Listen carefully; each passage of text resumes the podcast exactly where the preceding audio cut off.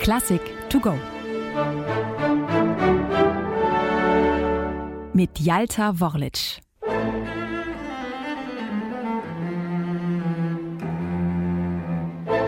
Na, das nenne ich mal einen theatralischen Auftritt.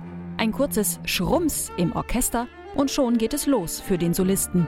Saint-Saëns fällt mit der Tür ins Haus, gemäß seiner Maxime das Solo eines Konzerts muss wie eine dramatische Rolle angelegt und behandelt werden.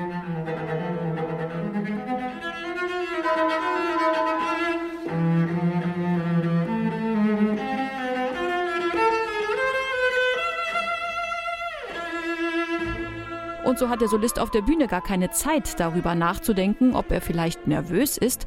Stattdessen präsentiert er sogleich das Hauptthema des Satzes, eine Linie herabstürzender Triolen, die sich durch das gesamte Werk zieht. Das Ungewöhnliche hierbei, das Cellokonzert Nummer 1 von Camille Saint-Saëns ist gerade einmal 20 Minuten lang und besteht, von außen betrachtet, aus nur einem einzigen Satz. Dies führte dazu, dass ein Kritiker es nach der Uraufführung am 19. Januar 1873 als Konzertstück betitelte völlig übersehend, dass das Werk sehr wohl alle Formteile eines mehrsätzigen Solokonzerts enthält. Das Seitenthema des ersten Abschnitts fungiert dabei als Ruhepol. In langen, großen Linien lässt Saint-Saëns das Cello hier schwelgen.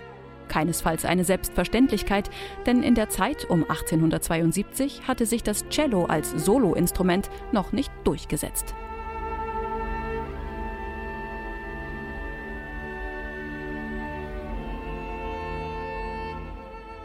Im Zentrum der Komposition steht jedoch ein Menuett-ähnliches tänzerisches Allegretto, das wie aus der Zeit gefallen scheint. Das Solocello begleitet zunächst mit einer kantablen Linie die Streicher, die in hoher Lage und mit einem Dämpfer anmutig das neue Thema präsentieren.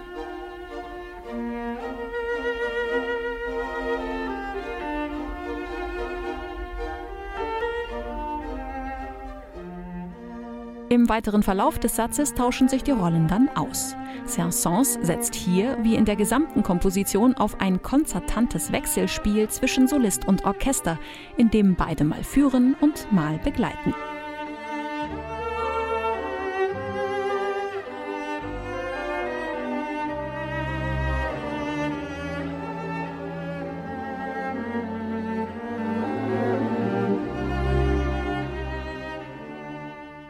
Zum Ende dieses Mittelteils tritt dann das uns bereits vom Beginn der Komposition her bekannte Hauptthema wieder in Erscheinung. Es nimmt uns Zuhörer mit zurück in die theatralische Atmosphäre des Anfangs. Von hier aus leitet Saint-Saëns dann in den dritten Teil über. Er ist mit Un peu moins vite überschrieben, was so viel heißt wie etwas langsamer.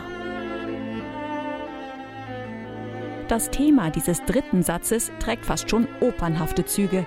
In dramatischem Ausdruck lamentiert das Solocello über breiten Seufzern in den Streichern.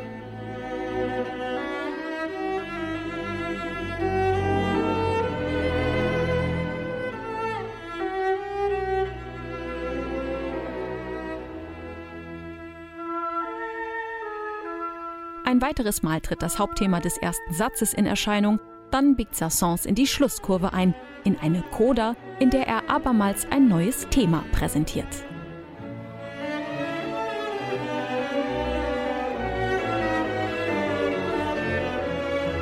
Obwohl Saint-Saëns mit seinem Cellokonzert weder die instrumentale Norm noch den französischen Zeitgeist traf, kam die Uraufführung des Konzerts im Pariser Conservatoire gut an. So gut, dass der Name Saint-Saëns in der französischen Komponistenszene fortan gesetzt war.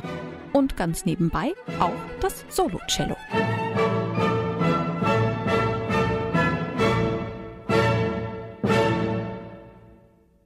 Eine digitale Werkeinführung des Norddeutschen Rundfunks. Weitere Folgen finden Sie unter ndr.de-classic to go.